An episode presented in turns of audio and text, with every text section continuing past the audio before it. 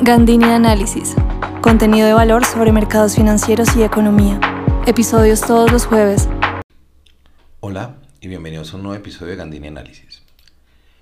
El pasado primero de febrero se llevó a cabo la reunión de la Reserva Federal en Estados Unidos, que es el Banco Central de Estados Unidos, en la que se decidió aumentar la tasa de interés de política monetaria en 25 puntos básicos, lo que dejó el rango entre de tasa de ellos entre 4.5% y 4.75%.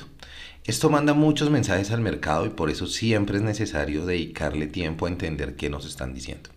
Entonces pues vamos a dedicar el episodio de hoy precisamente a hablar de esto y a ver qué implicaciones pueden tener inclusive para nosotros, por qué nos importa y por qué siempre seguimos de cerca y todos los analistas estamos pendientes de lo que suceda con la Fed, porque tiene implicaciones para no solo las decisiones que toma el Banco de la República aquí, sino normalmente repercusiones en nuestro mercado cambiario, en el dólar pues.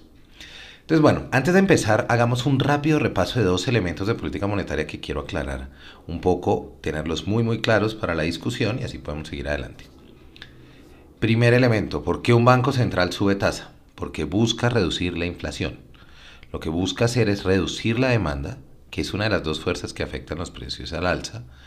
Eh, los precios al alza obviamente es la inflación y lo que busca es cuando sube su tasa, hacer los créditos más costosos para que los hogares decidan endeudarse menos y consumir menos, no consumir adicional, sino consumir menos. Y eso pues al final reduce la presión de la demanda, lo que hace que los precios caigan. La otra fuente de inflación, por supuesto, es tener una contracción de oferta, que hayan cosas como las cadenas de suministro, la guerra en Ucrania, diferentes cosas que puedan afectar la oferta de bienes y servicios en el mercado. Eso es algo que no está en el alcance de las herramientas de política de los bancos centrales y es algo a entender que es importante ahí. ¿Listo? Entonces, primer concepto, el aumento de tasa. Segundo concepto que quería aclararles antes de seguir, el forward guidance. Forward Guidance es el manejo del lenguaje de los comunicados de un banco central para dar señales a los mercados de sus decisiones futuras, en especial de tasa. Se basa en esta teoría de señales de quiero que el mercado más o menos esté en la jugada de lo que yo voy a hacer más adelante, no sorprenderlo mucho, depende qué tanto se quiera hacer del forward guidance. Esto, como he dicho muchas veces, es más arte que ciencia porque hay que leer el lenguaje.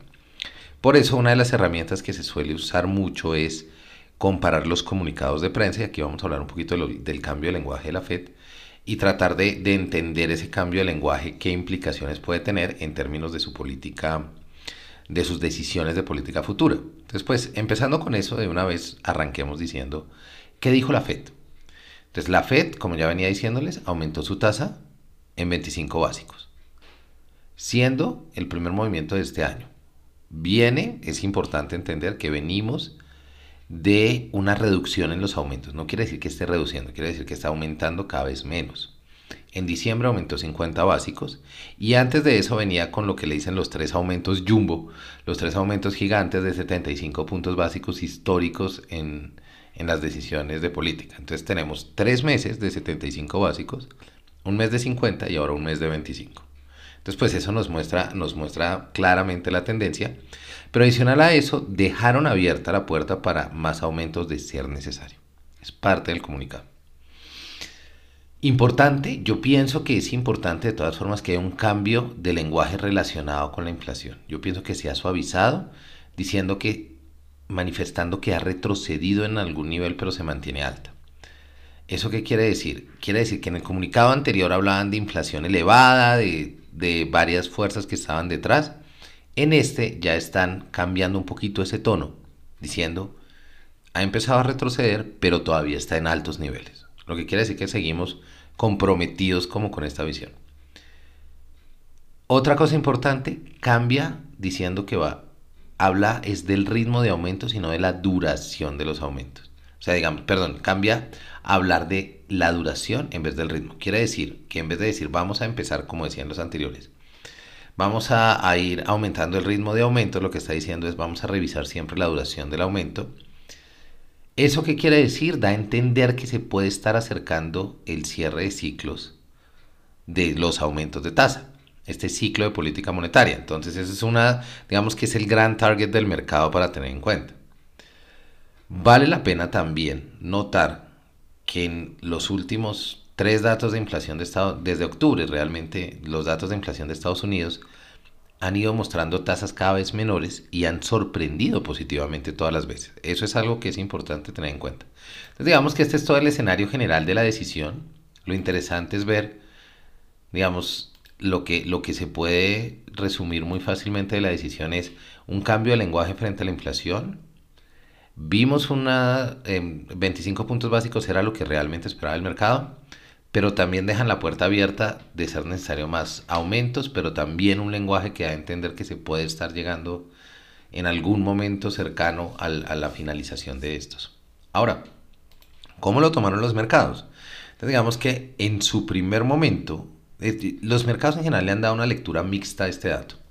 El primero es que inicialmente el DXY, el índice del dólar, mostró que se debilitó el dólar muy fuerte el día de ayer y la noche, porque recuerden que este se negocia en las noches también en otras bolsas, pues en nuestra noche. Entonces perdió fuerza y llegó hasta los 100 puntos. Eso es importante.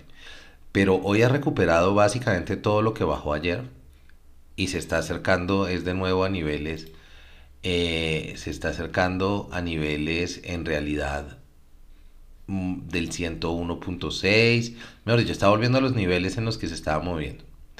Entonces, pues es importante tener en cuenta eso mixto, mixto, mixto. Yo pienso que una cosa es, se debilita el dólar por terminación del esquema de aumentos, pero ¿por qué es mixto? Porque también se habló de que necesitarán más aumentos, el ciclo no termina todavía, entonces eso como que le da esa lectura mixta, ¿no? Tenemos por un lado, por un lado el, el aumento más bajo, pero por el otro también la puerta abierta para más aumentos y ninguna señal clara de que se vaya, de que se vaya a terminar pronto. Entonces, em, eso por un lado.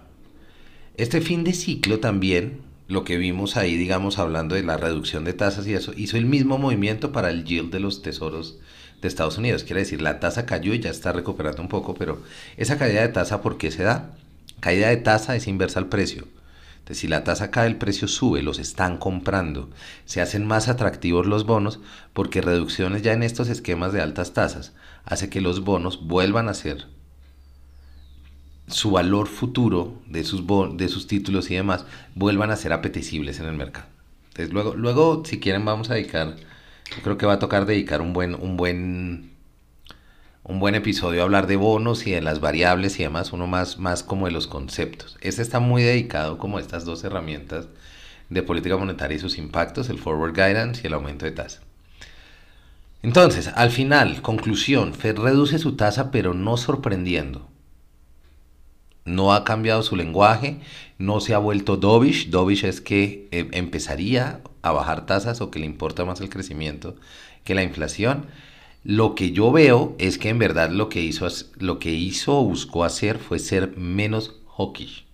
Es decir, va a seguir con aumentos de tasa, pero fue moderando su lenguaje. En últimas, no tuvimos un gran cambio sorprendente frente a lo que esperábamos y se dio así. El dólar en Colombia Sigue el movimiento del DXY. Estamos viendo que eh, abrió, ya estamos otra vez en niveles de 4.630, con un dólar recuperando, digamos, eh, una, ha sido, ha sido una mañana bastante volátil, dándole como todas esas lecturas. Pero en últimas, el DXY ya se está recuperando, lo que hace que nuestra tasa de cambio el peso se debilite y cueste más. Entonces estamos otra vez en niveles de 4.635. Estamos viendo, por ejemplo, al dólar ya volver. Eh, toda, esa, toda esa recuperación que tuvimos la semana anterior la estamos viendo que básicamente se ha devuelto. Y lo que venía diciéndoles, el mensaje de la Fed no es particularmente sorprendente. Nos siguen diciendo que si necesitan subir tasas no les va a temblar la mano básicamente. Eso era lo que quería traerles por hoy. Si les gustó este episodio, no olviden recomendarlo, compartirlo, hacerle clic en la campanita en Spotify si quieren que les anuncie cuando hay nuevos episodios. Todas esas cosas me ayudan, nos dan mayor alcance para, para poder llevar el conocimiento. Eh, y no olviden que en Gandini Análisis creo contenido que ayudará a su empresa y clientes a adaptarse a las dinámicas de la economía y los mercados en un mundo cambiante. Que tengan un gran resto de semana. Nos estamos oyendo.